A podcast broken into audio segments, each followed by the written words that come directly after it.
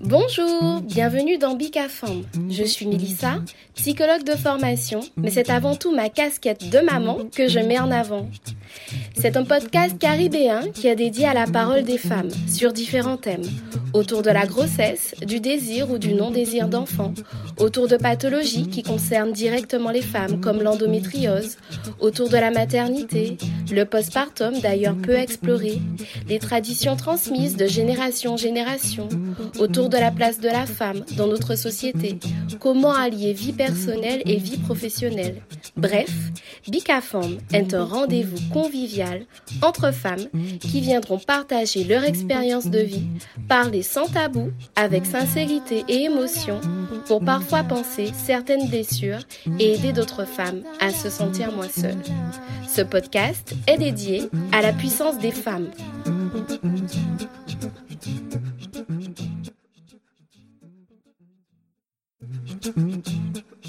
Dans cet épisode, Meryl se livre sur son quotidien avec ses deux enfants extraordinaires. On y parle certes de suivi, de gestion de crise, mais aussi de son épanouissement personnel nécessaire pour mieux prendre soin de ses enfants. Bref, sans plus tarder, je vous laisse découvrir cette femme pétillante et remplie de ressources qui force l'admiration. Bonne écoute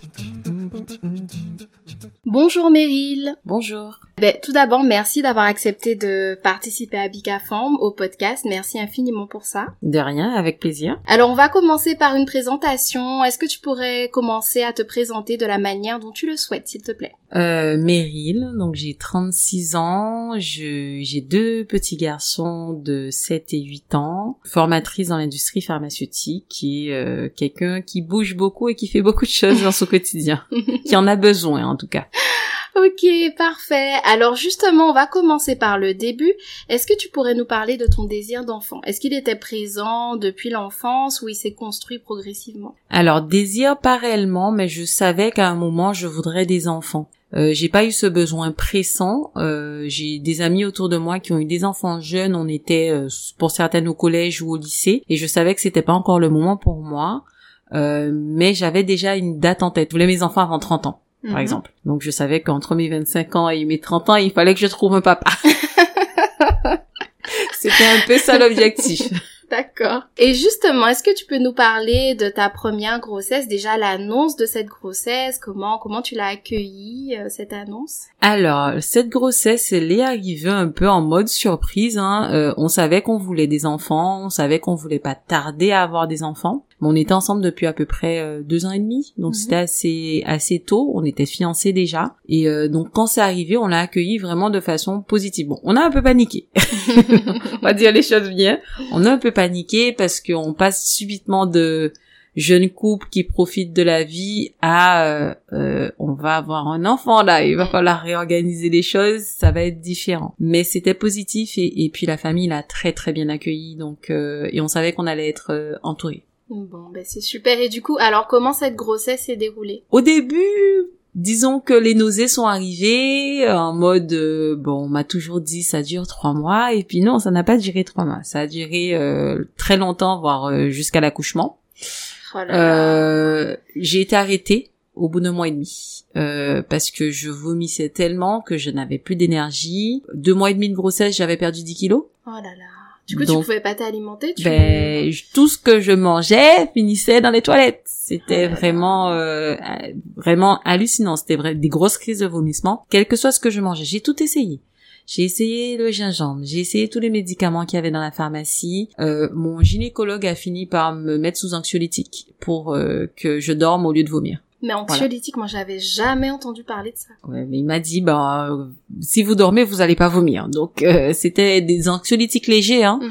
Euh, du type je enfin c'est même pas un vrai anxiolytique d'ailleurs j'avais de la tarax c'est un autre mhm. truc je me souviens pas de l'autre donc comme ça me shootait euh, bah, je vomissais moins. Mhm. Mais j'ai continué quand même à, vomir. Euh, du coup, arrêté très tôt. J'étais en fin de contrat parce que j'étais en intérim. Et puis, euh, je vomissais un peu moins, ça allait. Puis, boum, à quatre mois, contraction. Contraction. Donc, c'était un peu tôt. J'ai pas trop compris ce qui se passait et c'était pas euh, les contractions euh, qu'ils appellent Braxton. Braxton. Non, c'était des contractions efficaces puisque mon col a commencé à s'ouvrir. Alors juste petite précision, les contractions de Braxton, ce sont des, des contractions qu'on ressent mais qui n'ont pas d'impact sur le col.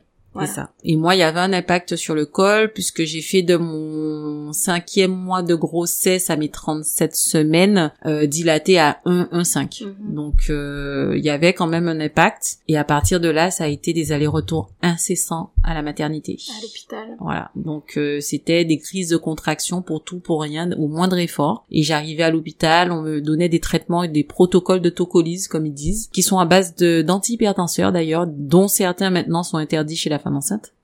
D'accord. Voilà. Et donc du coup, euh, on me gardait deux, trois, quatre jours, une semaine, deux semaines, tout dépendait. Mais de- ça devait être hyper stressant et puis tu devais à chaque fois avoir l'appréhension de est-ce que c'est le moment, est-ce que je vais accoucher, c'est C'est trop ça. tôt?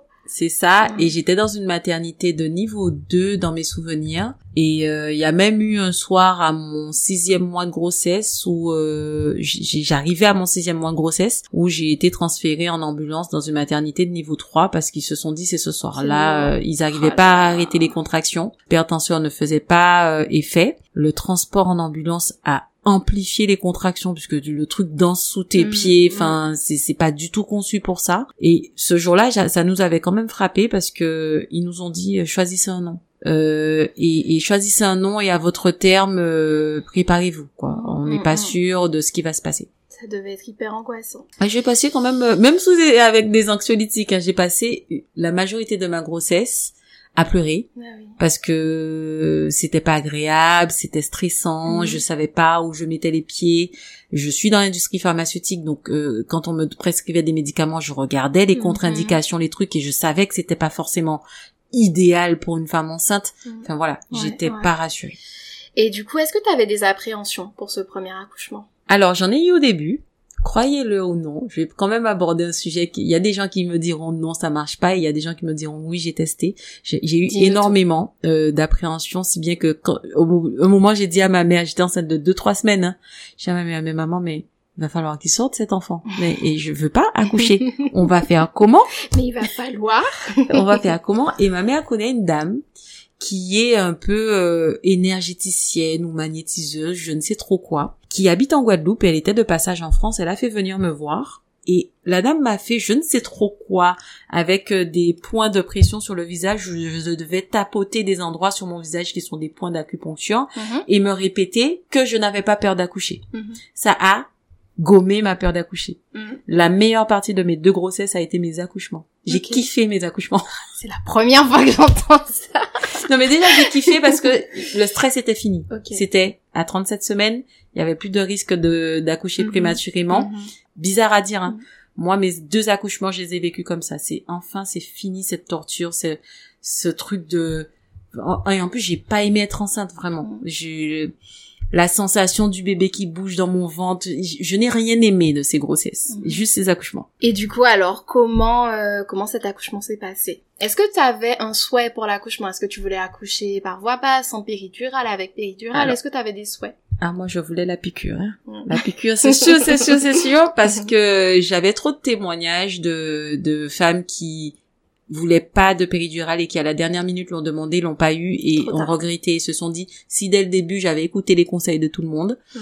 euh, j'aurais eu ma péridurale et tout. Alors, même si je voulais ça, après ma maternité connaissait mon projet de grossesse, mon projet d'accouchement, comme j'ai perdu les os, dans ma maternité, ils ont un protocole très simple. Tu as perdu les os, on te propose la péridurale dès que tu arrives, même si tu n'as pas encore de contraction. Pourquoi? Parce que ils considèrent que quand tu as perdu les os, tu arrives tout de suite au niveau costaud des contractions. Alors que quand ça, tu, le travail commence sans perdre des os, tu as le temps de t'habituer à la douleur progressivement. Mhm. Donc je suis arrivée, ils m'ont proposé la péridurale, j'ai quand même fait ma fière, je leur ai dit, on peut attendre quelques minutes que je ressente c'est quoi des contractions, vraiment les vraies contractions, parce que j'avais eu beaucoup de contractions pendant ma Mhm. grossesse, mais qui étaient différentes de Mhm. ce que j'ai vécu Mhm. pendant le travail. Donc j'ai fait 15 minutes de contraction, après je leur ai dit la piqûre, s'il vous plaît. Ça me suffit, je sais ce que c'est. C'est On bon, peut passer à on autre peut y chose. aller. Donc voilà, j'ai eu la péridurale. Euh, moi, c'était particulier parce que je voulais accoucher. Euh, ma maternité est très moderne. hein. C'est une des maternités, c'était l'hôpital Foch. Donc c'est une maternité qui est dans baby boom. euh, on te montre des baignoires, des Mhm. trucs euh, super modernes. Moi, c'est dans le 92. Exactement, Mhm. c'est à Suresnes. Ouais. Et donc du coup, je voulais être dans cette salle. Sauf que je suis allergique au latex. Et donc on m'a enfermée dans un placard sans latex. J'ai accouché dans une salle mais rikiki, toute petite, Mhm. mais en tout cas, tout est équipé pour qu'il y ait aucun matériel avec du latex, euh, parce que c'était pas le moment que je fasse une œdème de quink, Mhm. Concrètement. donc ça aussi, j'avais jamais euh, entendu parler de ça, mais c'est c'est important d'en tenir compte. voilà. sûr. Du coup, j'ai accouché dans cette petite salle et euh, ça s'est bien passé. Le travail a été, je trouve pas long, 16 heures entre la perte des os et, et l'accouchement. Euh, il avait quand même du mal à sortir. En tout cas, mon premier accouchement, ils ont dû utiliser les ventouses. Mhm. Bien sûr, en me menaçant de si vous n'y arrivez pas, ça va finir en césarienne, gna. Alors que je, au moment, je leur ai dit, mais je suis fatiguée, j'ai faim. Si Mm. vous me donnez pas à manger, j'ai pas de force pour pousser. Non, mais ça encore, ça c'est un sujet hein, de ne pas euh, que les femmes n'aient pas le droit de boire ni de manger, alors que c'est l'accouchement, c'est peut-être la pire épreuve de de de, de leur vie. Mais oui. Et sans manger, sans boire, c'est juste euh, horrible. C'est ça, donc euh, moi j'étais affamée et je suis quelqu'un, je fais de l'hypoglycémie, donc euh, j'avais faim, j'avais plus d'énergie. Mm. Les gens te disent pousser, pousser, pousser, ben si tu pousses mais que ton niveau d'énergie n'est pas le même, euh, Mm. genre j'ai commandé les sages-femmes pour un Twix. tu vois, j'étais en train de les supplier, mais juste un Twix, un tout petit peu, chouïa. Mm. Mais j'avais besoin d'énergie, donc ça a été un peu compliqué par rapport à ça. Euh, donc ils ont utilisé les ventouses et euh, du coup j'ai un petit bassin. Ils se sont beaucoup questionnés avant mon accouchement de est-ce que j'allais pouvoir accoucher par voie basse. Donc ils m'avaient fait une radio quand même ou une imagerie pour vérifier si ça passait au niveau du bassin. Donc ça passait, par contre euh, difficilement. Du coup ils ont dû lui casser la clavicule pour le faire sortir. Mm. Donc euh, Oh là mon là, petit pauvre bout euh, doudou. était assez chafouin les deux trois premiers jours parce Mhm. que il avait mal. Bah oui. Donc euh, voilà. Mais au moins euh, ça s'est bien passé. Et puis après euh, les ventouses de la tête un peu bizarre. Mm. On m'avait pas averti Mhm. parce qu'ils tirent sur Oui, la bah tête oui, et donc du coup c'est un peu déformé. Au ça a mis début, deux jours un peu oui, à se remettre. reprendre euh, sa forme. Et qu'est-ce que t'as ressenti alors quand on t'a posé euh, ton fils euh, Ah mon dieu, l'amour de ma vie. Mm. Euh, je vais, je vais vous faire rire. Mais subitement, c'est un amour qui, déjà, j'aimais mon bébé dans mon ventre, mais j'essayais de pas trop m'attacher parce que j'avais une grossesse compliquée. Mhm. Donc j'essayais de quand même rester distante en me disant, on sait jamais. À partir du moment où je savais que c'était le moment de l'accouchement et qu'il y avait de fortes chances que ça arrive, euh, que, que la fin soit positive, j'ai commencé à ressentir un peu déjà cette vague d'amour. Quand on me l'a posé sur le ventre, euh, tout l'amour, enfin j'ai l'impression que tout l'amour, par exemple, que je pouvais ressentir sur son père, j'en ai récupéré un peu par là et j'ai mis tout sur lui. C'était Mhm. vraiment, euh, Mhm.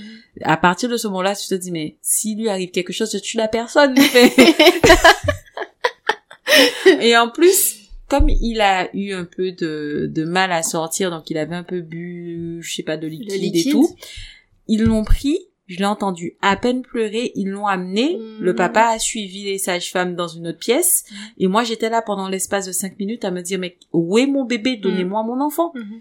Et j'étais en train de râler après les sages-femmes, en train de leur dire, mais où est mon enfant? Je l'entends pleurer, mais il n'est pas sur moi. Donc elles me l'ont ramené, et je l'ai mis au sein tout de suite. Mhm. C'était mon, dans mon projet d'accouchement, je voulais mettre mes enfants au sein tout de suite. D'accord. Et justement, alors tu as donc choisi l'allaitement. Oui. L'allaitement exclusif. Exclusif. Et comment comment cet allaitement s'est passé? Est-ce qu'il s'est bien mis en place? Euh, Impeccable. Impeccable. Il s'est bien mis en place, pas grâce aux professionnels euh, de la petite enfance et à la maternité, puisque du coup, euh, moi j'ai fait le choix, j'ai accouché le matin, 8 heures et quelques, j'ai fait le choix de laisser mon fils en pouponnière le premier soir. Mhm. Parce que j'avais besoin de récupérer de mon accouchement et je savais que Mhm. j'allais galérer la nuit et que voilà. En plus, on n'a pas encore de lait, enfin, ça sert à rien, on le met Mhm. au sein, mais c'est pas efficace. Et donc, du coup, ils l'ont récupéré, je leur ai bien précisé, si il se réveille, ramenez-le-moi. Et ne lui donnez pas de lait. Sauf que le matin, quand ils me l'ont ramené à 5 heures, il y avait des biberons dans son couffin. Mhm. Donc, ils lui ont donné du lait. Mhm. Et donc, j'étais très en colère parce que ça peut mettre en péril un allaitement. Bien sûr. Et donc du coup, finalement, ça n'a pas été le cas. J'ai insisté. On m'a beaucoup dit, oui, mais il prend pas de poids, il perd du poids, vous devriez essayer les compléments. J'ai lutté, j'ai lutté, et au final, L'allaitement s'est très bien passé. J'ai l'allaité jusqu'à ses un an et quatre mois, sachant que son petit frère a 13 mois de différence avec lui, Mhm. donc j'ai allaité les deux en même temps pendant Ah, t'as fait quelques un temps. co-allaitement. J'ai fait un co-allaitement. Oh là là, ça devait être trop beau. Et du coup, alors comment ce postpartum s'est passé? Est-ce que tu peux nous en parler? Ton Très retour bien, à la franchement. maison avec ton bébé, les premiers pas dans la maternité? Alors, les premiers pas dans la paternité, je suis chanceuse parce que j'ai des grandes sœurs et des grands frères. Donc, j'avais déjà vu comment on s'occupe de nouveau-nés. Donc, du coup, j'étais pas perdue. Faire le bain, s'occuper du, de, de faire le cordon ombilical, les soins et tout, j'étais pas du tout perdue. Et j'ai fait le choix tout de suite de laisser, euh, quand les sages-femmes venaient dans la chambre et les puères venaient dans la chambre pour nous montrer des gestes, j'ai fait le papa y aller. Moi, j'avais pas besoin. Moi, Mhm. j'avais besoin de dormir. Moi, je Mhm. suis une grosse dormeuse. J'avais besoin de dormir, donc je l'ai laissé aller et je me suis dit, si il prend pas le pas maintenant, il va se retrouver comme de nombreux papas, pas en manque de volonté, mais avec la peur de mal faire. Mhm. Et donc, il va pas faire. Mhm. J'ai laissé. Il a fait du pot à pot, il a fait les premiers bains. Moi, je pionçais à côté. Mhm. Clairement. Et quand on est arrivé à la maison, je me suis sentie très déstabilisée avec ce couffin dans les mains. Euh, je savais pas où le poser, quoi faire avec. euh. On est un peu gauche hein, quand on rentre à la maison. J'ai même, est-ce que j'ai même pas failli cogner le couffin dans la porte? Parce que tu rentres avec un nouveau bébé et tu, en même temps tu es encore dans ta phase de, Oh, c'est moi qui ai réussi à fabriquer Mm. ça. Mhm.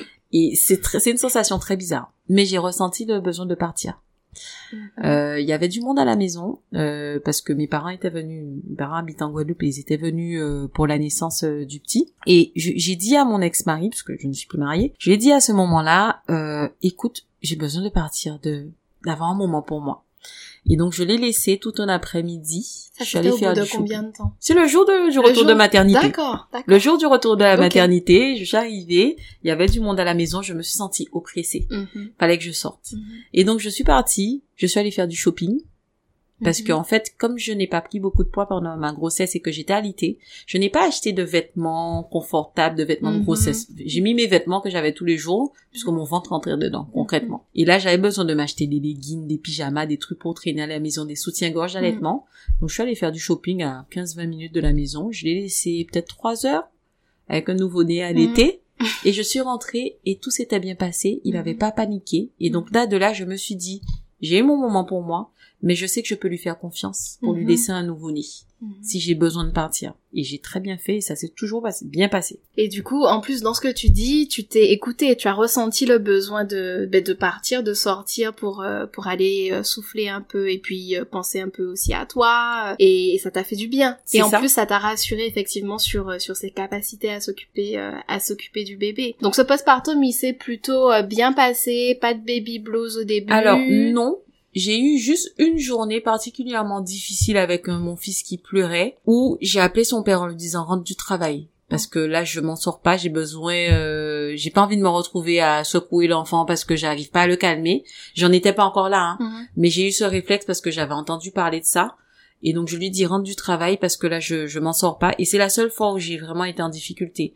Et euh, sous l'émotion à pleurer à me dire mais je sais pas comment calmer mon enfant jusqu'à là le sein ça le calmait mais là le sein ne le calmait pas je sais pas ce qu'il avait. Sinon tout le reste franchement postpartum impeccable. Idéal. Tous les gens qui m'ont vu euh, pendant mon postpartum, j'étais super énergique, je sortais, je faisais les magasins avec un bébé dans mes seins. Après moi, je suis euh, très à l'aise avec ça. J'ai allaité en public. Mhm. J'ai refusé de couvrir mes enfants. De te cacher pour nourrir Moi, je ton suis claustrophobe. Donc, Mhm. on me met une couverture sur le visage pour manger, je peux pas. Donc, Mhm. j'estimais que mon enfant n'allait pas supporter ça. Donc, je marchais dans la rue avec un enfant dans mon sein. S'il lâchait mon sein, c'est pas grave, les gens ont déjà vu des tétés. Je Et faisais ma personne n'est mort. Personne n'est mort. J'ai eu une altercation une fois avec une femme. Mhm. C'est parce que ma mère était là qu'elle s'est pas pris une claque. Mais sinon, en dehors de ça, j'ai pas eu Mhm. trop de problèmes. Et à partir de quand tu as commencé à repérer des signes qui t'ont interpellé chez ton fils? Euh, je pense, entre ces cinq mois et six mois, je trouvais Donc que c'était très tôt, hein? Très tôt, très tôt, je me- j'ai eu des doutes. Je trouvais que c'était pas un bébé dans l'interaction. Un enfant allaité, j- et je voyais mes copines allaiter, hein. Moi, je, comme j'étais à fond dans l'allaitement, j'étais à la lait League, je rencontrais des mamans qui allaitent et tout ça. Les enfants étaient baignés dans les yeux de leurs parents. Il y avait un échange. Mon fils, je pense que j'étais la vache à lait, était là. Mhm. Il n'y avait pas d'échange. Bien souvent, il avait les yeux fermés ou il me poussait, genre, limite, euh, laisse-moi tes seins et toi, euh, j'ai pas besoin de toi. Mhm. Donc j'ai commencé à voir ça un peu après ces six mois. Euh, je commençais à me rendre compte parce que j'allais à l'époque sur des groupes euh, Facebook à l'époque de maman qui étaient du même terme que, que le mien. Il n'était pas aux mêmes étapes. Mhm. Se retourner, lever la tête. Il était toujours un peu à la traîne par rapport aux autres. Tu en parlais au pédiatre du coup? Non. Je me disais, euh, chaque enfant son rythme. Tu te questionnais toi? Enfin, ce sont, ce sont des, des, des, des choses qui t'interpellaient, mais ça. tu attendais de voir. J'ai attendu un peu tard, enfin un peu plus tard pour vraiment dire au pédiatre que j'avais des soupçons.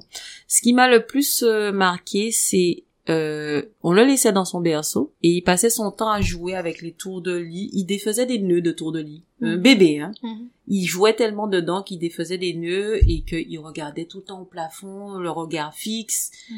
Après, il s'est développé au fur et à mesure. Arrivé à ses un an, il a commencé à marcher un peu. Là, il était en crèche familiale.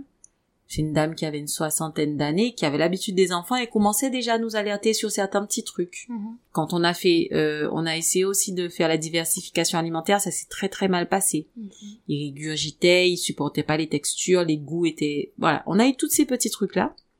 Et puis au bout d'un moment, le temps est passé et vers ces 18 mois, je me suis rendu compte que j'avais un enfant qui comptait déjà jusqu'à 10 ou je sais pas trop quoi, 18 mois. En général, Mhm. les enfants, euh, s'ils comptaient jusqu'à 5, euh, c'est c'est déjà beaucoup. Mhm. Il comptait, mais il disait pas ni maman, pipi, caca. Enfin, vraiment, il était bloqué sur ça. Compter, compter, compter. Au début, ça m'inquiétait pas parce que son papa s'amusait à compter avec lui. Je me disais, il reproduit. Mais c'était devenu tellement une obsession Mhm. Que ça gommait tout le reste de Mhm. son développement. Mhm. Et là, j'ai fini par en parler au médecin Mhm. vers euh, ses 18 mois. Et du coup, alors, qu'est-ce qui a été fait? Ça, est-ce que c'est euh, le pédiatre qui a posé le diagnostic ou pas? Alors, euh, j'ai dû changer de pédiatre trois fois et c'est le quatrième pédiatre qui a fini par euh, m'écouter. Les premiers pédiatres, ils n'arrêtaient pas de me dire on va faire un bilan dans combien de temps, on va faire le bilan à cette période-là. Voilà, on va, on va, on va et Mhm. rien ne se faisait. Et au final, c'est ma sœur qui m'a orientée vers une pédiatre qui habitait à l'époque très loin de chez moi, à Lani. J'habitais dans le 78, enfin c'est vraiment à une heure et demie de route quasiment. Et qui, dès le premier rendez-vous, elle a vu mon fils euh, 15 minutes, elle a essayé de l'ausculter. Il se laissait pas ausculter. hein. Déjà depuis petit, il refusait qu'on le touche, euh, surtout des étrangers. Et euh, il était même très violent. Et à la fin du rendez-vous, euh, elle m'a tout de suite dit, je vais vous, vous orienter vers un diagnostic d'autisme. Mhm.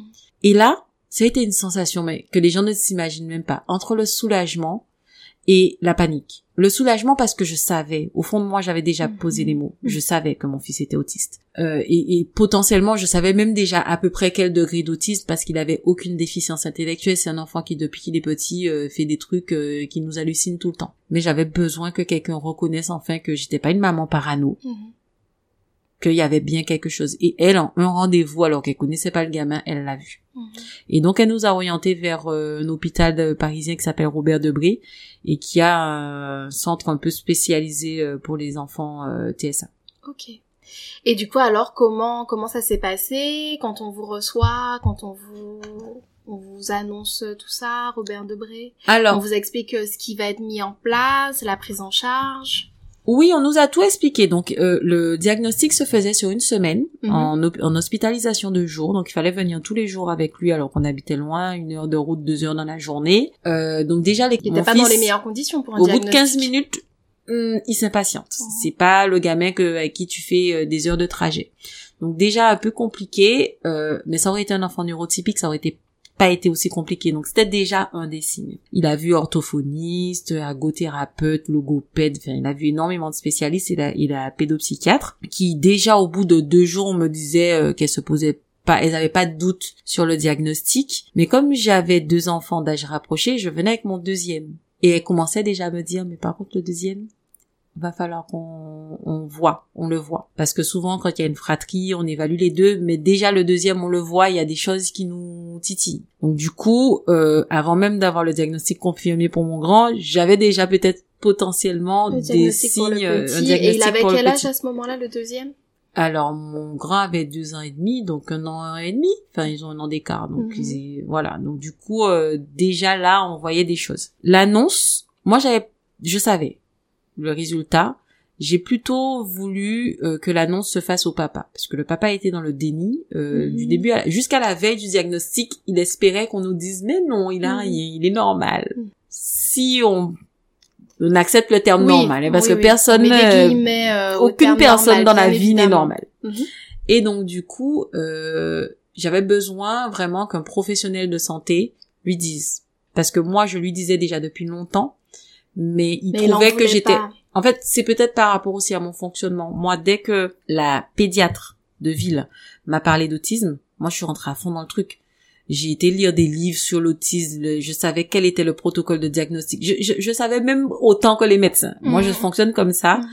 Et qui fait qu'aujourd'hui, dans la prise en charge de mes enfants, ils font pas toutes les prises en charge parce que je les prends en charge moi. Mhm. Je suis pas orthophonique, je suis pas tout ça, mais j'ai suivi leur cours. Et donc, du coup, j'étais pas au même niveau de ma connaissance vis-à-vis de l'autisme. Mhm. Lui, il était au niveau zéro, et moi, j'étais au niveau je sais pas combien. Donc, Mhm. j'ai voulu vraiment qu'il la soit entre quatre yeux et qu'il lui explique pour que cette phase de déni parte. C'est pas parti tout de suite, Mhm. mais avec le temps, il a fini par accepter. D'accord. Et du coup, euh, qu'est-ce qu'on vous dit Qu'est-ce qu'on vous dit à ce moment-là pour euh, la prise en charge? Est-ce que vous commencez à vous poser des questions sur là il avait deux ans et demi, donc sur l'école, comment ça va se passer à l'école? Est-ce qu'il aura un accompagnement, etc. Moi non, parce que j'avais déjà toutes les infos. Mhm. J'étais déjà dans des forums de mamans, d'enfants. Sais, j'avais déjà toutes les infos. Je savais qu'il fallait que je fasse un dossier MDPH. Mhm. J'ai fait mon dossier sans assistante sociale parce que je m'étais déjà renseignée. Enfin, Mhm. voilà. Moi, c'est mon fonctionnement un peu, euh, faut que ça soit efficace. Donc, du coup, euh, j'avais peu de questions. Euh, j'avais déjà compris que mes fils avaient un profil plutôt euh, neurotypique sans déficience intellectuelle, donc qui aurait pas de grosses difficultés à l'école, que Mhm. ça allait être beaucoup des difficultés sur la communication, sur la sociabilité euh, et certaines spécificités comme le sommeil, etc. Parce que à partir du jour où on nous a posé le diagnostic, on nous a donné de la mélatonine. Du jour au lendemain, nos enfants ont fait leur nuit, ce qui n'avait jamais été le cas parce que au- qui dit autisme dit dans la plupart des cas des troubles du sommeil. Mhm. Alors justement, est-ce que tu peux en parler de ces troubles du sommeil? Est-ce que c'est, ce sont des difficultés à s'endormir ou des éveils nocturnes? Alors, c'est, chez nous, c'est des difficultés à s'endormir, c'est des enfants qui, qui ressassent leur journée, qui sont tellement dans leur esprit, ça fuse tellement, qu'ils n'arrivent pas à se poser. Mhm. Problème que je, que, que je connais très bien. Sans ça, ça peut durer des heures à essayer de les endormir. Mhm. Et donc, on avait des enfants qui dormaient pas avant 2 heures du matin. Moi, je dormais parce que, je l'avoue ici, je ne me suis jamais réveillée de la naissance de mes fils à quasiment euh, presque aujourd'hui. Mhm. Mon ex-mari se réveillait, il me les mettait au sein Mhm. et il les récupérait, il les mettait au lit. Donc euh, sur ça, euh, très bon papa par rapport à ça. Et c'est lui qui faisait les, les veillées jusqu'à 2 heures du matin avec deux enfants qui ne veulent pas dormir. Ah là là là là. Voilà. Ça a dû être, Et euh, du jour au lendemain, la mélatonine et Ça miracle, ils dorment. Mhm. Et donc là aujourd'hui jusqu'à maintenant, donc ils ont 6 et 7 ans, enfin 7 ans et 8 ans maintenant, et ils sont sous mélatonine tous les jours euh, parce que Mhm. sans ça on peut pas. Et donc justement, si tu peux revenir juste sur euh, précisément leur diagnostic, euh, expliquer le, le, le nom, le terme, et puis expliquer un petit peu euh, en quoi ça Oui. consiste. Alors, le diagnostic euh, de mon aîné, euh, qui a 8 ans, c'est TSA, euh, sans déficience intellectuelle. Ça, c'est ce qu'on nous a dit à l'époque. Et maintenant, TSA, trouble, trouble du du spectre de autisme. l'autisme. Mhm. Euh, et donc, qui dit spectre dit qu'il y a une diversité Mhm. potentielle de niveau et de sévérité de l'autisme. Et lui, il était déjà dans le niveau léger à modéré. En plus de ça, quand on a fait les tests euh, plutôt de QI, en tout cas de capacité intellectuelle, il était largement au-dessus de la moyenne. Mhm. Et c'est ce que maintenant ils ont tendance à appeler les espèces de TSA HPI, Ouais, anciennement appelé autiste Asperger, Ouais, HPI au potentiel. au potentiel intellectuel. intellectuel et Asperger. Et ouais, Asperger qui est, qui est un terme qui, qui a disparu euh, Mhm. maintenant de point de vue euh, des, des, euh, des professionnels de santé. Mais finalement, quand on dit Asperger, les gens comprennent. Oui. Donc moi, c'est un terme que j'utilise encore dans le langage juste pour expliquer aux gens. Mhm. C'est plus simple de dire il est autiste Asperger que il est TSA HPI. Oui. Mhm. Voilà, il faut déjà traduire TSA, faut en plus Mhm. traduire HPI. Mhm. Autisme Asperger, ça passe plus facilement. Ok. Et du coup, parce qu'il faut qu'on rembobine un petit peu, un petit peu les choses pour revenir après dessus, juste pour qu'on puisse comprendre. Après, tu as eu donc aux alentours de, tu as dit que tes filles sont un an de différence, 13 donc tu as eu très vite un désir de deuxième enfant. Eh, eh. On va la refaire. Alors, est-ce que tu peux nous éclairer Alors, petit bébé surprise. Euh, j'ai été très naïve. On m'a tellement dit que quand tu allaites exclusivement, tu Mm. peux pas tomber enceinte. J'allaitais exclusivement la méthode Mama ou je sais plus comment ils appellent. euh, en tout cas, il faut pas espacer les tétés d'un certain nombre d'heures et tout. J'ai fait ça. J'ai eu des suites de couches très rapides. Mhm. Alors, J'ai des amis quand on en parle et je suis très cash sur ça. Moi, j'ai pas de tabou qui ont eu des saignements pendant un mois, un mois et demi. Moi, au bout de 15 jours, le problème était réglé. Donc, Mhm. j'ai repris une activité sexuelle très vite parce que Mhm. je me sentais prête. Mhm. D'autant plus qu'avec des grossesses à risque, vous pensez bien que la chose était interdite.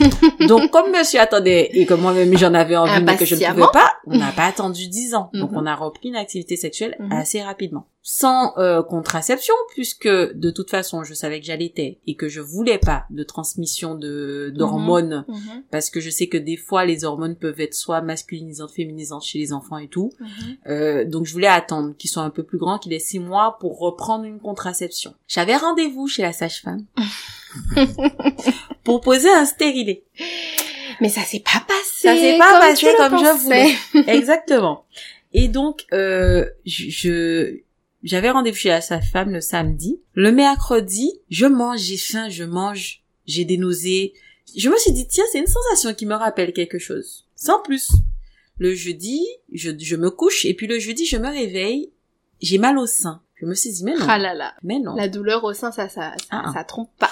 Donc, j'avais un test de grossesse qui pas qui se baladait à la maison, je le fais, le truc est positif. Mais faut que je rembobine parce que je suis allée avait- trop il avait cinq mois. Faut que je rembobine. Mhm. On avait eu un rapport parce qu'on on- j'avais pas de contraception donc on mettait des préservatifs. On a eu un rapport avec un accident de préservatif. J'ai pris la pilule du lendemain parce que je me suis dit c'était proche de ma période d'ovulation potentielle parce que je m'étonnais euh, Mhm. une espèce de calcul de Mhm. potentielle période d'ovulation. J'ai pris la pilule du lendemain qui n'a pas Qui fonctionné. n'a pas fonctionné. Mon fils a 7 visiblement. ans. Mon fils a 7 ans, donc elle n'a clairement pas, Pas fonctionné. fonctionné. Et c'était vraiment ce soir-là, parce que quand on a fait la datation, calcul. ouais. ça ne pouvait être que, Que ce soir-là. Mhm. Et donc du coup, cet enfant voulait être Il là. voulait, hein, il Mmh. voulait. Et il a le caractère de quelqu'un qui avait prévu. vous vous étiez pas prêt, moi je me suis imposé, je suis là et vous allez du coup devoir faire avec moi. C'est exactement ça mon fils. Ok, donc quand t'apprends cette grossesse, ton fils a 5 mois, et comment vous accueillez ça, toi et ton Ah, chéri? com- Compliqué parce que j'ai fait mon test de grossesse euh, le matin, donc le jeudi matin en me réveillant. Je l'ai fait, je l'ai ramené dans la chambre de mon fils et je l'ai mis au sein. Et le truc était posé sur euh, l'espèce de, de chaise dans, dans laquelle je l'allaitais. J'attendais le résultat. Et je suis là en train de me bercer, en train de me dire, mais non, ça peut pas être ça. Mais non, tu n'es pas enceinte. Mais non, mais non, mais non. Et puis je vois la bande le plus apparaître. Et là, j'ai mon bébé au sein et je suis en train de pleurer, en train de me dire, eh mon Dieu, comment je vais dire ça à mes parents? Le réflexe À débile. Je suis mariée, j'ai déjà un enfant. Comme- je ne sais même pas comment je vais dire ça à mon mari. Comment je vais dire ça à mes parents? Mm. Et j'étais en mode en panique et je venais de trouver un emploi. Ah là, Parce que j'ai passé mes entretiens enceintes de mon aîné, ils m'ont Mhm. attendu. ah. Ils ont attendu que je finisse mon congé maternité. C'est pas dans n'importe quelle boîte, hein, ça. Ça, c'est Je qu'il suis arrivée- te voulait, Voilà. là, c'est je suis arrivée au mois d'octobre, je suis tombée enceinte fin décembre. Donc j'étais en période d'essai. Mhm. Donc dès le jour même, donc j'ai appris ça un jeudi, le jour même, j'ai j'en ai parlé à ma responsable en lui disant écoute, il se passe ça, je comprendrais tout à fait que vous me gardiez pas parce que vous m'avez attendu, euh, je vous fais une... M'a dit il n'est pas question de ça, ta période d'essai est déjà validée, il y a aucun problème, ça a posé aucun problème à personne. Euh, donc du coup, professionnellement parlant, j'avais déjà résolu euh, la difficulté. Cette partie-là. Ce qui a été difficile, c'est que lors de ma première grossesse, on devait se marier. Mhm. Église, mairie, tout était prévu. On a reporté le mariage religieux, on a gardé que le mariage civil, Civil. En se disant comme ça j'aurai mon mariage en belle robe pas enceinte. Je me suis mariée en civil enceinte de six mois. Et à l'église enceinte de six mois. du même terme exactement. Et donc du coup, euh, c'était très marrant parce que là où j'ai acheté ma robe de mariée, il a fallu que je leur dise de finalement garder la jusqu'à l'année prochaine parce que je suis enceinte. Et quand je suis revenue un an après, j'arrive, elles me voient enceinte, mais elles ont pété. J'étais leur première cliente. C'était leur première vente quand elles ont ouvert. Donc elles se souvenaient de moi. Et c'était morte de rien. mais bon, j'ai eu un bébé sage. Il a attendu que je fasse mon mariage. Mon ventre est sorti pendant la soirée. J'avais un Mhm. ventre plat à six mois de grossesse, ça ne se voyait pas. Et pendant la soirée, j'ai dû appeler ma mère en mode je suffoque. Mon ventre a fait que faire boum. Une fois que tout était fini, j'étais posée. C'est fou, la Je me suis assise, le truc a fait boum. Mais oui, mais la pression, le stress, et puis là, ça y est, c'est bon. Exactement. Il a pris sa position juste après et heureusement ma mère avait anticipé. Elle m'avait pris une autre robe un peu ample Mhm. parce que je n'aurais pas pu rentrer dans quoi que ce Mhm. soit. Donc ouais, ça s'est passé comme ça. Et du coup, est-ce que cette grossesse a été aussi compliquée que la première niveau euh, nausées, vomissements, etc. Alors, un peu moins sur les nausées, même si j'ai vomi. Et là, j'ai pas perdu 10 kilos, j'en ai perdu 7. Donc Mhm. euh, j'ai un peu moins vomi. Euh, Mhm. Pour moi, 10 kilos, c'était déjà la cata, donc Mhm. 7, ça allait.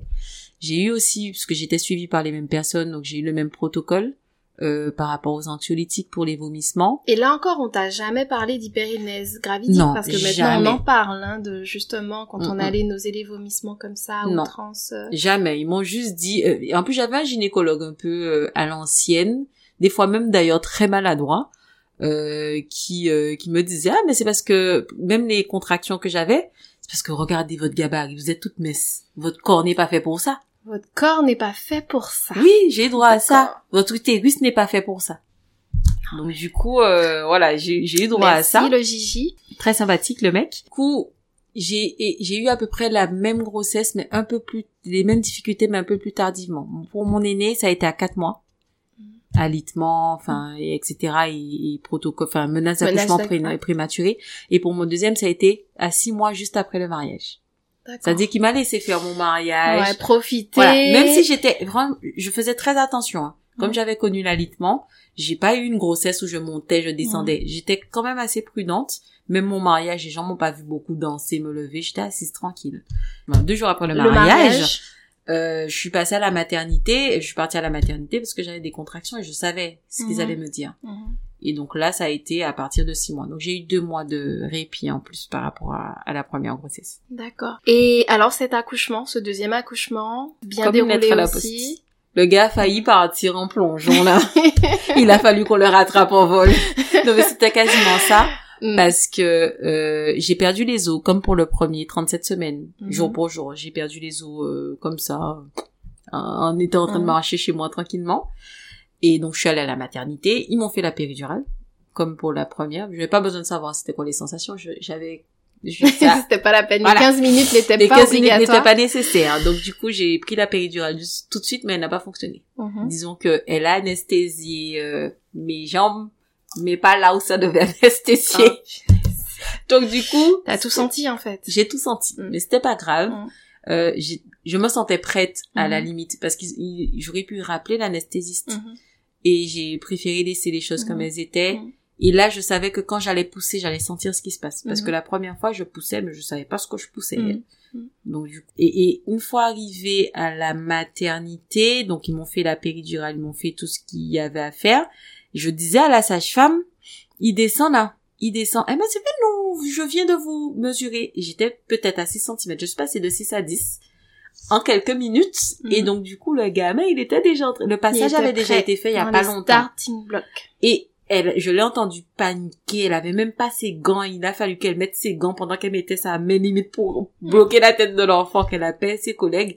C'est pour ça que je dis qu'ils l'ont quasiment rattrapé au vol. parce que ça s'est fait assez vite. Assez rapidement. Et le travail a duré quoi? Même pas 10 heures. Et du coup, euh, pareil, allaitement exclusif pour ton Allaitement exclusif. Mhm. euh, j'ai essayé de faire un peu différemment. Donc le premier, on me l'a posé, on me l'a mis au sein. Mhm. Le deuxième, on me l'a posé sur le ventre et je l'ai laissé trouver mes seins. Mhm. parce que j'avais déjà un peu plus de et j'étais déjà un peu plus formée sur l'allaitement et à ce moment-là j'étais à la Let's League même en tant qu'intervenante je faisais des interventions pour parler de l'allaitement long Mhm. à des mamans qui elles étaient convaincues de ouais quatre mois six mois moi j'avais déjà un an d'allaitement et je prévoyais d'allaiter euh, mon aîné jusqu'à ce qu'il veuille arrêter Mhm. et mon deuxième jusqu'à ce qu'il veuille arrêter aussi. Mhm. Et donc du coup, euh, il a trouvé le sein tout de suite, ça s'est tout de suite bien passé, même si je sentais que c'était pas aussi fluide que l'aîné. Et donc j'ai très vite pris rendez-vous avec une consultante en lactation. Et c'est là qu'on a découvert qu'il avait le frein de langue et le frein de lèvres. D'accord. Et Qui que ça gênait. expliquait pourquoi c'est un bébé qui pleurait beaucoup parce qu'il avait un Mhm. reflux gastrique Mhm. diagnostiqué. Il avait déjà 16 mois, le pauvre. 16 Donc il a mois. souffert 16 mois. Oh là là, donc la position allongée devait être hyper Exactement. douloureuse. Et pour moi, c'était juste un bébé difficile. Tu vois et comment qui était tout le temps suite, enceint, qui euh, était tout le temps porte-bébé, debout, que bébé... Et en voilà. fait, il souffrait. il souffrait le pauvre. Ouais. Et c'est la consultante en lactation qui a vu le, les freins et qui a soupçonné le RGO et qui m'a envoyé voir un, un, un- un ORL Mhm. qui a fait, il a Couper fait le couper frein. les freins Mhm. et qui m'a diagnostiqué officiellement le RGO et qui m'a donné un traitement. Mhm. Et je suis passée d'un bébé compliqué à un bébé adorable. Voilà. Ben oui, parce qu'il souffrait, c'était pas... Exactement. Les peurs, les pleurs étaient liés à de la souffrance. Exactement. D'accord. Et du coup, alors, comment ça se passait avec ton fils qui était tout petit, le premier, euh, qui, avait, qui avait un an, qui, qui commençait peut-être à marcher, et ton petit bébé, comment ça se passait? Alors, L'organisation, euh, avec deux enfants en bas âge. assez simple, franchement, Mhm. assez simple parce que moi je suis pas euh, je suis le genre de maman euh, un peu bohème, tu vois, j'emmenais Mhm. mes fils partout avec moi, j'ai acheté une poussette double, j'avais un porte-bébé, un devant, un derrière, Mhm. j'allaitais l'un, j'allaitais l'autre. Je me suis toujours débrouillée, j'ai pas galéré. Mhm. Euh, en plus, on a eu des difficultés à trouver des places en crèche, de Ouais. bébés, un an d'écart, ça nous coûtait un salaire. Donc à ce moment-là, mon ex-mari a décidé d'arrêter, enfin, a arrêté de travailler, il les a gardés presque deux ans euh, à la maison.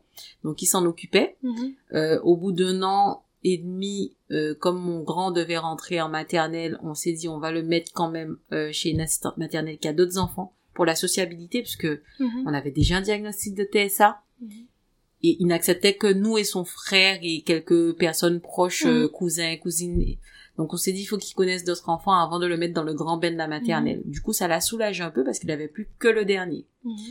Et une fois que le dernier a eu l'âge euh, d'aller euh, chez Nounou, deux ans à peu près, lui, il a pu reprendre le travail. Mhm. Donc voilà, sur ça, ça s'est bien passé. Euh, la chose qui était un peu plus difficile, c'est que mon deuxième a fini par lâcher l'allaitement au bout de trois ans et des poussières.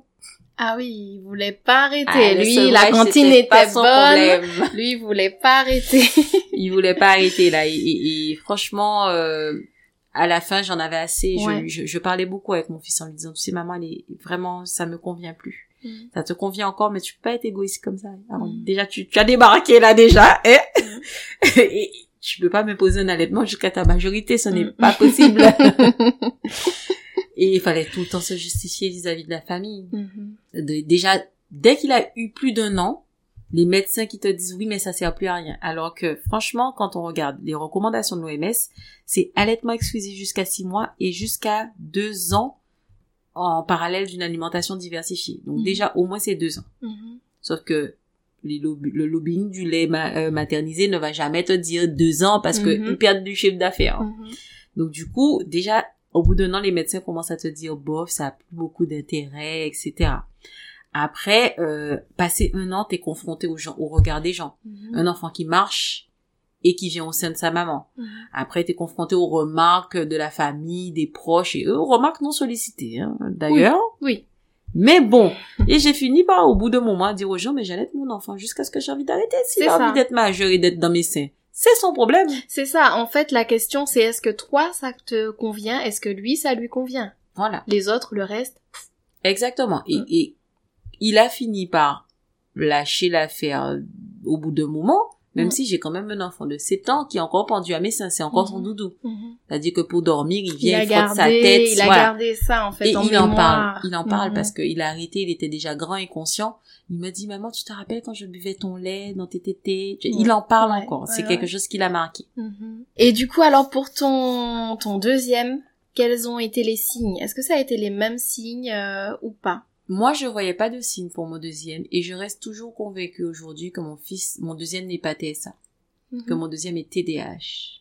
D'accord. Euh, Alors, est-ce qu'on peut- trouble déficitaire de l'attention et de l'hyperactivité Mhm. et que il a un profil TSA par mimétisme de son, son frère. frère. Voilà, Par parce qu'il a grandi avec un seul exemple, c'est son frère TSA. Mhm. Donc il a fini par mimer certains comportements de son frère, mais je suis pas sûre que s'il avait été l'aîné, on aurait diagnostiqué un TSA comme ça. D'accord. Et donc le problème c'est que le TDAH est une comorbidité du TSA, mais en même temps il- tu peux avoir un TSA seul ou être TDAH seul. Mhm. Donc jusqu'à maintenant c'est même très complexe pour les professionnels de santé qui le suivent. Euh, me disent ok, c'est pas grave, même si le TSA il est pas vraiment, au moins il a un dossier MDPH. Mhm. Et le TDAH se diagnostique après après 8 ans en fait. Mhm. Donc c'est pas plus mal qu'il ait été Au moins, il a déjà une prise en charge. Il a déjà une prise en charge dans laquelle on le traite plus comme un enfant TDAH que comme un enfant TSA. D'accord. Et j'ai deux enfants totalement différents. Un Mhm. qui bouge partout, qui est moteur, qui est ceci. Après, qui qui est peut-être TDAH, mais avec une suspicion d'HPI. hein. On a fait leur QI il y a pas longtemps. Euh, Moi-même, j'étais là, j'ai fait « Ah d'accord, tout ça? Mhm. ?» Voilà. j- Ils sont, c'est des enfants très intelligents qui s'intéressent à plein de choses. J'ai un enfant de 7 ans qui cherche des vidéos de d'opérations chirurgicales sur YouTube parce qu'il veut voir comment se passe Comment un accouchement.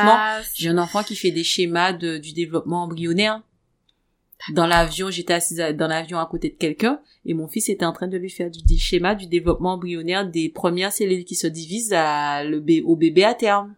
Les gens étaient hallucinés. Eh oui, tu Il a ans. Tu m'étonnes. Il te parle des planètes, il connaît quel gaz, euh, quelle superficie, quelle est la distance entre tel. Il est, c'est une, Mhm. c'est une bibliothèque. Ouais, ouais. Il sait plein de choses. Il est très curieux. Exactement. euh, Par contre, c'est le TD, le T, le, enfin, le TDAH est là parce qu'il est super dissipé. mhm. Ça part dans, Distrait. ouais, ça part dans tous les sens. Mhm. Il Il a besoin sans cesse de changer d'activité aussi. D'être stimulé en permanence. Alors que mon grand est posé. Le gars est tranquille. Lui, c'est les maths depuis qu'il est petit, donc il a pas changé. Mhm. Il est resté, en fait, il est resté dans son domaine, dans Oui. son champ de, Il calcule tout. voilà. Dès qu'on lui dit un chiffre, il se met à calculer un truc. Même s'il y a aucun rapport. Mhm. Il n'y a pas besoin de calculer. Le gars est tout le temps en train de faire des maths. Et du coup, alors, quels sont leurs suivis? Quels suivis. Est-ce qu'ils ont les mêmes suivis tous les deux ou des suivis différents? Des Comment- suivis différents. Mhm. Euh, alors, mon grand a l'orthophoniste, la psychologue, donc c'est des psychologues spécifiques pour le TSA qu'on appelle des Mhm. psychologues ABA, c'est une méthode Oui. particulière pour les, les enfants euh, autistes et d'autres euh, Mhm. euh, enfin difficultés de, du neurodéveloppement. Euh, il est suivi par une psychomotricienne et une ergothérapeute et des éducateurs spécialisés. Donc D'accord. il a le suivi le plus complet qui existe. Quand je dis aux gens que mes enfants ont ce suivi-là, ils sont hallucinés. Mais après, je suis quelqu'un de débrouillard. Mhm. Je suis rentrée dans des associations, je me suis renseignée, je suis allée taper aux portes, je voulais que mes enfants, je voulais qu'en fait, aux 10 ans de mes enfants, on me parle plus trop de, de leurs difficultés liées à l'autisme. Mhm. Mon objectif dans ma tête, c'est que on me dise à, à- à vers les 10 ans de mes enfants, ou même peut-être plus tard, je leur laisserai le temps dont ils ont besoin, qui sont TSA NOS, c'est-à-dire TSA non significatifs, c'est-à-dire qui sont TSA, mais que aujourd'hui les symptômes ne se voient plus. Mhm. Et c'est ça mon objectif. Et c'est pour ça que, en plus de ce suivi-là chez les professionnels de santé, moi, je leur fais beaucoup de choses à la maison. Mhm. Tout ce que les professionnels de santé me disent, essayez ça, faites si.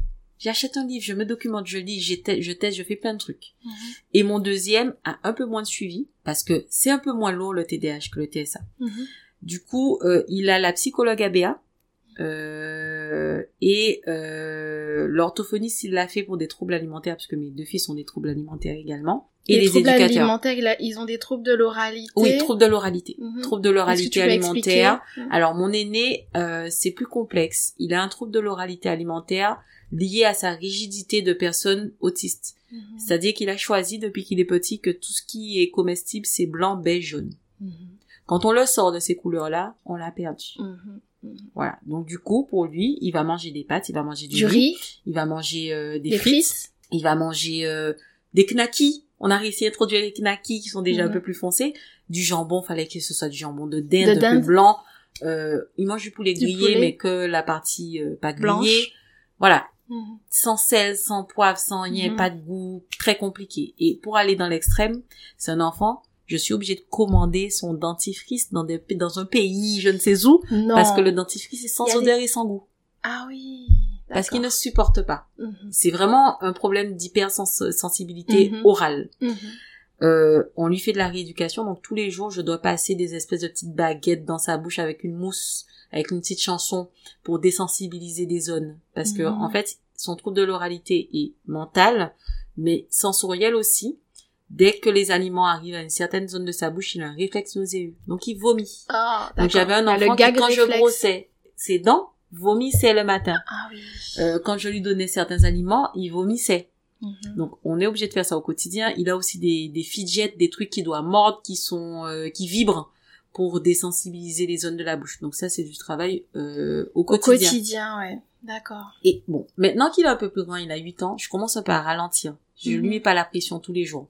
Mais Parce que je, comment ça se passe à la cantine, du coup, ça pose souci je donne son repas tous les jours. D'accord. Tous les jours, je donne, euh, et puis c'est un enfant autiste, donc tous les jours, ça doit être la même chose. Mhm. Donc tous les jours, je donne des pâtes, du riz, qu'il aime, avec un yaourt, et c'est ça son repas à la cantine. D'accord. Voilà, donc Mhm. euh, il a un PAI euh, Mhm. pour l'école. Euh, mon petit... Projet d'accompagnement individualisé. C'est ça. Mon petit, euh, d'ailleurs, je savais même pas ce qu'il y avait derrière PAI. Je me suis jamais posé la question. Mon petit, euh, il a un trouble de l'oralité, mais un peu différent. Lui, il a un trouble de la déglutition.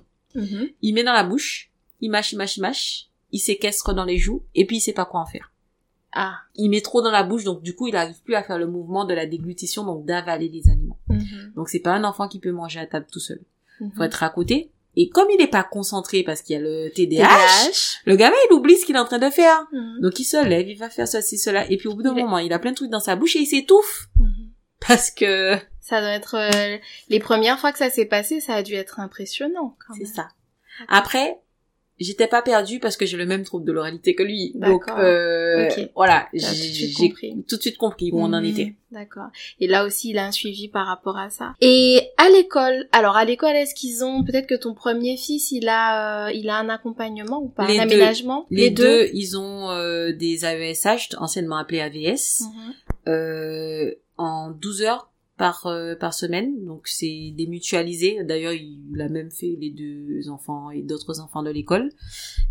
Ils en ont besoin. euh, mon grand en a besoin parce qu'il a besoin qu'on lui traduise les consignes des exercices dans un langage qu'il comprend. Mhm. C'est-à-dire que les personnes TSA ont des fois du mal à lire ce qui est implicite. Mhm. Et souvent les, Les consignes sont un peu voilà.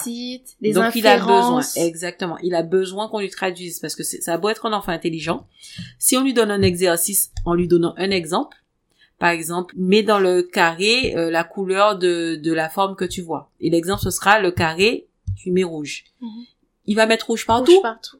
Mhm. alors que c'est un enfant qui comprend. Mais l'exemple dit mais rouge, donc il va Mhm. mettre rouge partout. Mhm. Si t'as pas quelqu'un derrière pour lui dire non, essaie de faire ça sur un deuxième exemple pour voir que c'est pas la même chose, il n'arrive pas à faire les exercices. Il est aussi accompagné parce qu'il a un retard psychomoteur euh, au niveau motricité fine.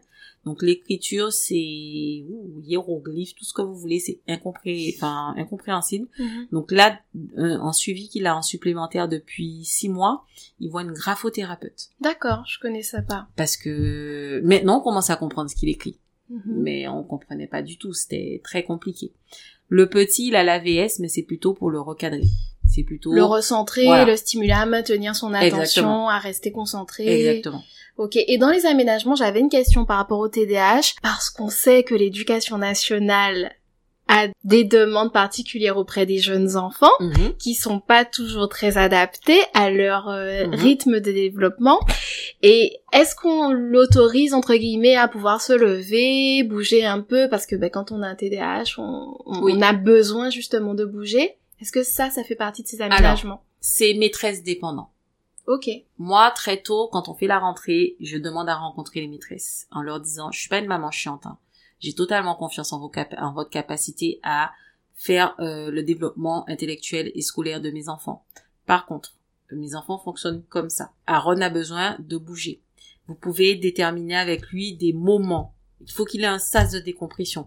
Faut pas qu'il se sente autorisé à se lever tout le temps. Mais Mhm. pour, vous pouvez lui dire, par exemple, dans la matinée, tu as droit à 15 minutes où tu te lèves et tu fais ce que tu as à faire et tu reviens. Et comme à la maison, c'est exactement ce que je fais, ils sont habitués à ce rythme-là. Mhm. Juste ce fait de savoir que là, là, dans une heure, je vais pouvoir sauter partout, il reste calme tout le reste du temps. Mhm. Voilà. Et, et c'est des choses à mettre en place avec les maîtresses. C'est vrai que des fois, elles me disent, mais votre, votre, votre approche est appréciable parce qu'il y a des parents qui viennent et qui nous font que des reproches. Mais à aucun moment, ils nous ont dit comment leur enfant fonctionne.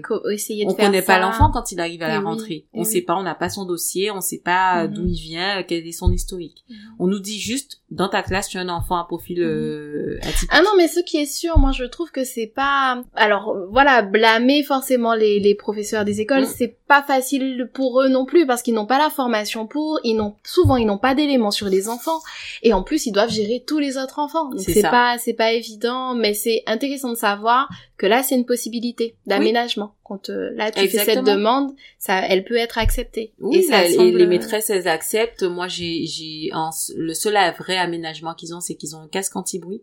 Ok. Parce que c'est des enfants qui supportent leur bruit à eux. Hein. Par mm. contre, le bruit des autres, mm. ils n'aiment pas trop. Donc à la mm. cantine, c'est très bruyant. Ils y vont avec un casque anti-bruit qui étouffe un peu euh, mm-hmm. le gros volume, même s'ils le sollicitent de moins en moins. Mm-hmm. En, rentre, en CP, ils le demandaient beaucoup, euh, mon aîné, et puis en CE1, il le demande moins. Mm-hmm. Le petit le demande encore beaucoup. Parce qu'il a besoin euh, de se mettre un peu dans sa bulle de temps en temps. Et c'est des enfants qui arrivent à saturation assez rapidement ils peuvent être super excités avec d'autres enfants jouer et puis de seul coup, les stimuli de seul coup c'est plus le même enfant là il eh est énervé il faut qu'il aille dans un coin euh, mhm. donc du coup ça ça peut être des choses qui qui permettent de d'apaiser qui permettent d'apaiser un peu mhm. et justement je voulais parler un petit peu de la société est-ce que tu t'es senti parfois jugé par la société ou euh, voilà, tu te mhm. balades avec tes enfants, euh, tu as un enfant, peut-être ton ton fils va être un peu agité, on va, tu te sens jugé. Est-ce que est-ce que tu peux en parler? Alors oui, euh, mais je m'en fiche, mhm. très honnêtement. Et j'en pense ce qu'ils veulent. Moi, je suis la maman qui, quand mes fils faisaient des crises au centre commercial, se jetaient par terre, je me couchais par terre avec eux et je criais avec eux. Les gens pensent ce qu'ils veulent, j'en ai rien à faire, mais vraiment, ça me passe trois kilomètres au-dessus de la tête. J'ai même jouer le jeu juste pour mettre les gens mal à l'aise. Mhm. Parce que les gens, quand ils voient un enfant s'énerver dans un magasin, c'est un enfant mal élevé. Mhm. Eh ben, j'ai fait floquer des t-shirts à mes enfants. Je suis autiste et pas mal élevé et ma maman sait très bien comment s'occuper de moi. Et donc, je leur mettais ces t-shirts-là quand on allait dans les centres commerciaux. Et quand les gens finissaient par lire le t-shirt, ils, ils se sentaient gênés d'avoir jugé, en fait. Eh ben, j'ai fait ça pendant quelques temps et ça m'a fait un bien fou parce que je me suis dit, mais je voyais la réaction des gens, mhm. presque désolés dans leur regard de, mais je savais pas que c'était un enfant avec un porteur de handicap. Ils, ils avaient une autre approche après. Mhm, mhm. Donc du coup, je me suis pas trop sentie gênée. Euh, moi, j'ai, je suis la maman son combine. Franchement, s'il faut que je m'assoie par terre, que j'allaite un, que c'est pas très grave. Et du coup, alors justement, là, tu disais que tu étais, tu, tu parlais un peu de toi revenons un peu à toi. Est-ce que, est-ce qu'avec tous ces suivis, l'école, on n'a pas parlé des, je suppose qu'ils doivent faire des activités extrascolaires en plus des suivis? Le judo, euh, la musique. Voilà, donc ils, en font. Comment toi, tu arrives à t'accorder du temps? Parce que tu disais que tu es séparée de ton mari, donc il y a des temps où tu as tes enfants, il y a des temps où, aussi, où il, a, il les a aussi. Comment tu arrives à t'accorder du temps? Déjà, euh, le fait d'être séparé, j'ai une semaine sur deux à moi. Donc, euh, D'accord, ils sont en garde alternée. Exactement, on est en garde alternée, il habite à côté de chez moi et on s'entend bien. Donc dès qu'il s'agit des enfants et même en dehors des enfants, on a gardé quand même euh, un contact très respectueux. Je dirais pas jusqu'à dire amical, mais vraiment très respectueux. On arrive à, à, mhm. à s'organiser pour le bien-être des enfants. Donc ça me permet d'avoir du temps pour moi, ce que je n'avais pas du tout avant. Avant la séparation, j'étais maman dans ce truc de l'autisme et il y avait que ça et, et maintenant j'ai du temps pour moi. Euh, je m'étais mis à 80% aussi d'activité pendant deux ans pour faire euh, le début des suivis. Maintenant j'ai repris une activité euh, à 100% qui me permet de la semaine où j'ai les enfants en fait je ne fais que m'occuper d'eux. Et la semaine où j'ai pas les enfants, je vis ma best life. C'est toi. Je fais toutes les activités, mhm. c'est moi, c'est voilà, faut même pas me parler d'enfants.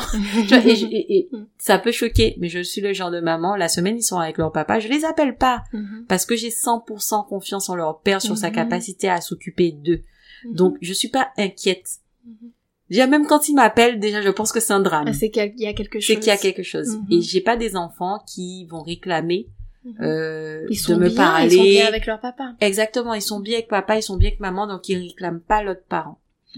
Et du coup, donc, tu arrives à t'accorder du temps quand euh, quand tes enfants sont euh, sont en garde alternée et tu arrives à faire des activités, des bah, choses pour toi. Énormément de choses. Mhm. Est-ce que tu peux nous en parler? Parce que tu disais que tu es une pile électrique. Ah oui, je suis une pile électrique. Et je pense que je suis une pile électrique parce que j'ai, j'ai, j'ai pas un quotidien qui est facile avec les enfants que j'ai, mhm. même si c'est des formes qui sont pas les plus complexes, hein. Mhm. Mais des fois, ils sont en période de crise, tu sais pas comment les apaiser. Des fois, c'est compliqué. Ça demande énormément d'énergie. Donc, j'ai besoin de cet exutoire-là. Mhm. Et donc, du coup, en dehors euh, de, de, du fait d'être maman et de m'occuper de mes enfants, déjà, j'ai un métier à responsabilité. Donc euh, qui me demande de travailler. Je suis cadre, donc j'ai pas d'horaire. Je peux arriver tôt, partir tard, rallumer l'ordinateur à la maison. Je fais beaucoup de sport. Donc euh, après les enfants, il y a une période où j'avais pris un peu de poids, pas excessif, hein, mais je me suis revue en photo en vacances et je me suis dit c'est ça ton corps là aujourd'hui, je veux pas ça. J'ai faut tu, tu es quelqu'un qui a été sportif toute ta vie, tu peux pas te laisser aller. Mhm. Donc j'ai je fais de la muscu, je fais du crossfit, je fais de la boxe taille qui était un sport que je voulais faire depuis enfant mais je m'étais jamais autorisée. Mhm. Euh, je fais de la moto, Mhm. euh, je fais de la peinture, euh, j'écris. Je me Mhm. suis lancée dans un truc en me disant, ça, ça va peut-être jamais sortir, hein, mais j'ai décidé d'écrire ce qui me passe en tête et tout. Euh, voilà, tout ce que je peux faire, euh, je fais parce que j'ai besoin de ce moment de d'exutoire, de dépenser. Des fois, c'est frustrant euh, quand tu peux pas faire certaines choses avec tes enfants pour telle ou telle raison. Je vais, j'ai un sac de frappe chez moi, je descends, je vais cogner dans un sac de frappe. Au moins, je cogne sur personne d'autre.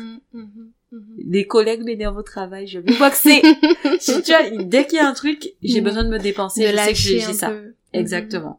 Donc, et c'est un message que je fais souvent passer à, à mes amis qui me disent, mais comment tu fais?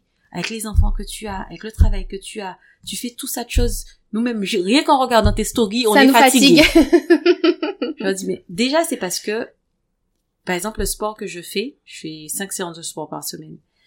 J'en ai besoin. Je fais pas du sport parce que je vais atteindre un objectif de corps. Si je fais pas mon sport, il y a un truc qui frappe toc toc dans ma tête et qui me dit que j'ai une Mhm. énergie en trop là et que je Mhm. dois dépenser. Mhm. Donc du coup, c'est pas quelque chose que je fais où je m'oblige. C'est pas une contrainte. C'est pas une contrainte, Mhm. c'est c'est limite un peu vital, tu vois. Mhm. Donc du coup, euh, c'est pas, euh, j'y vais volontiers. Mhm. Et c'est comme ça pour toutes mes autres activités. J'y vais parce que c'était des choses que je voulais faire depuis enfant. Je me suis pas autorisée à les faire parce que après tu rentres dans la vie active, vie maritale et tout ça. Une semaine sur deux, je n'ai pas de responsabilité, donc je peux aller faire de la moto si j'ai envie. Je peux aller faire ce que j'ai envie de faire et les enfants ne sont pas un frein. Bien Mhm. sûr, avantage de la garde alternée, mais pas que.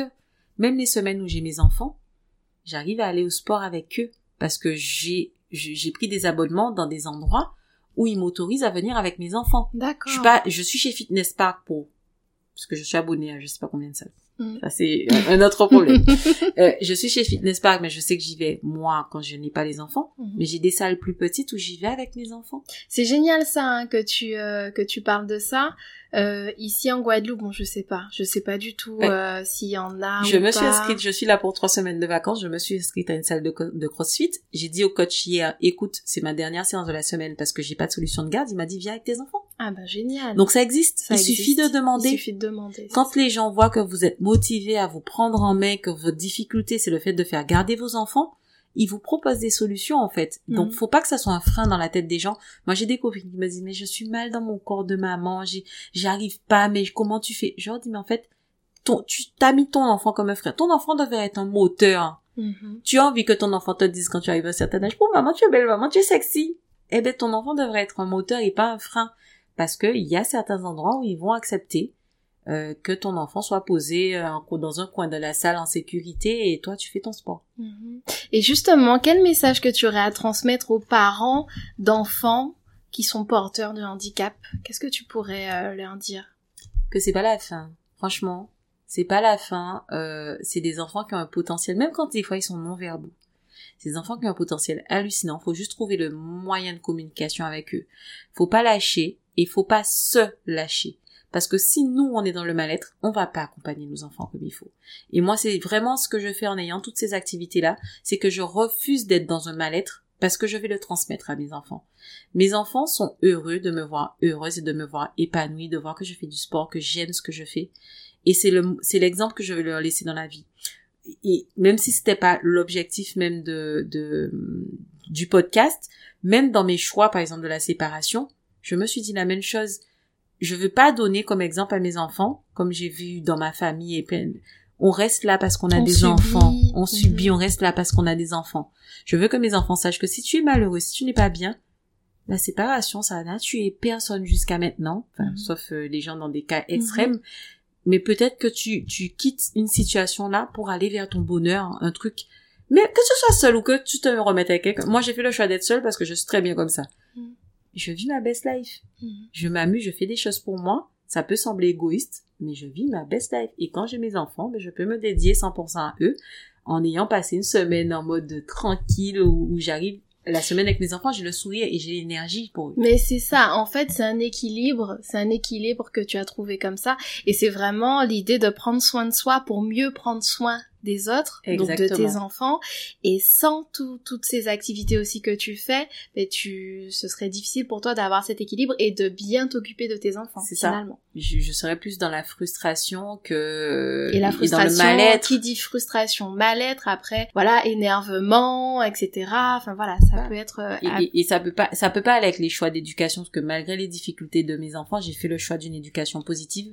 Je suis pas une maman qui crie, je suis pas une maman qui gronde, je suis pas une maman qui punit. Mhm. Donc si je suis pas posée pour maintenir ce mode d'éducation, ça ne s'en sort pas. Je m'en Mhm. sortirai pas. Alors comment tu te sens actuellement là, aujourd'hui? Comment tu te sens? Bien, franchement, bien. Euh, Il y a beaucoup autour de moi, j'ai beaucoup de gens des fois qui s'inquiètent, mes parents, des oncles, des tantes qui me disent comment tu fais, t'es seule en France, t'es séparée. Je suis pas seule, les enfants, un papa avec qui je m'entends bien, donc je suis pas seule déjà. Euh, et euh, j'arrive à faire tout ce que j'ai à faire. J'arrive à m'occuper de ma carrière, à prendre des décisions, à changer de poste, à, à faire ce que j'ai envie de faire. Donc je suis dans une phase de ma vie où, où j'ai 36 ans, mais je vois tellement que je peux encore faire tellement de choses que j'ai l'impression d'être à mes 20 ans en fait. Mhm, mhm. Que le fait d'avoir des enfants n'est pas un frein, que le fait d'être séparé, divorcé n'est pas un frein, que j'ai la vie devant moi pour faire énormément de choses et j'ai l'intention de profiter de la vie jusqu'au maximum. Je peux traverser la rue tout à l'heure là et Mhm. mourir. Mhm. Donc faut que j'ai vécu ma best life avant. En tout cas, merci Meryl, merci beaucoup pour cette discussion riche, merci pour ce partage d'expérience. Franchement, je trouve que tu es vraiment un modèle inspirant pour les Merci. femmes et euh, on sent vraiment cette combativité, cette énergie que tu as en toi et, euh, et on sent que finalement avoir des enfants et notamment en plus porteur de handicap, c'est finalement limite un catalyseur pour toi, c'est pas un frein et euh, et tu tu voilà, tu tu arrives, tu as réussi à trouver un équilibre et merci pour euh, merci pour ça, merci pour tes mots et je pense qu'il y a des parents qui vont se reconnaître et j'espère aussi que ça pourra aider certains parents. Donc Merci Mais pour ton témoignage. Je trouve que c'est important de donner la parole aussi aux parents euh, qui ont des enfants en situation de handicap. Voilà, il y a les difficultés, Mhm. ça on en a parlé, il y a les difficultés, mais il y a des possibilités aussi et c'est important, important d'en parler Ne serait-ce que de se réunir entre mamans dans la même situation, surtout sur une île comme en Guadeloupe. Mhm. Les mamans peuvent être ensemble et faire des choses ensemble, Se emmener les enfants ensemble. Il y a, y a tellement de possibilités. Mhm. Moi, j'ai, je suis dans une association en France avec, euh, dans mon quartier, où on se rencontre un dimanche par mois. Les enfants sont là en train de faire leur bord de, jouer et nous, on est là en train de prendre un thé, Mhm. d'évacuer ce qui va pas, de parler de nos difficultés, de s'aider sur l'administratif. Il y a tellement de choses à faire. Faut pas génial. rester dans son coin. Mhm. Et du coup, avant de, de finir, est-ce que tu pourrais te décrire en trois mots, s'il te plaît? Ah, là, ce sera l'exercice le plus difficile. Trois mots, j'ai dit mots. trois mots. Hyperactive, épanouie, chiante. J'y tiens aux chiantes. On va s'arrêter sur ce mot, sur chiante. merci encore Meryl, merci beaucoup, à bientôt. À bientôt. C'était l'épisode 23 de Bic à fond. Je remercie infiniment cette femme inspirante, Meryl, d'avoir parlé sans tabou de sa maternité et de la place si importante de son épanouissement personnel. Je vous remercie pour votre écoute. N'hésitez pas à repartager l'épisode autour de vous. Je vous donne rendez-vous vendredi dans deux semaines pour le prochain épisode. Prenez soin de vous.